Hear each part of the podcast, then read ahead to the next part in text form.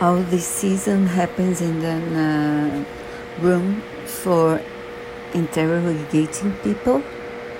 And uh, there is this window where people can watch the interrogation and the people that are in this in this other room as well. The actors are very good. The stories are very good as well.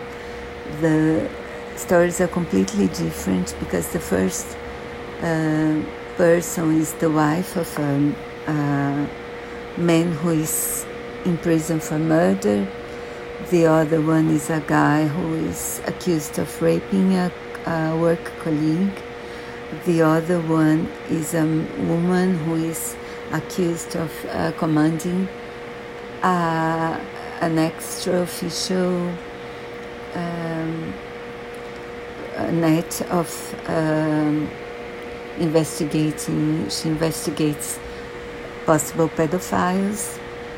And also, there's this guy who is in prison for murder, and they suspect him of committing other murder. So, it's a very, very good um, series good actors, good stories, very interesting, very. I do recommend it. I think you, if you like criminal series, you, you, I'm sure you like this one, as I did.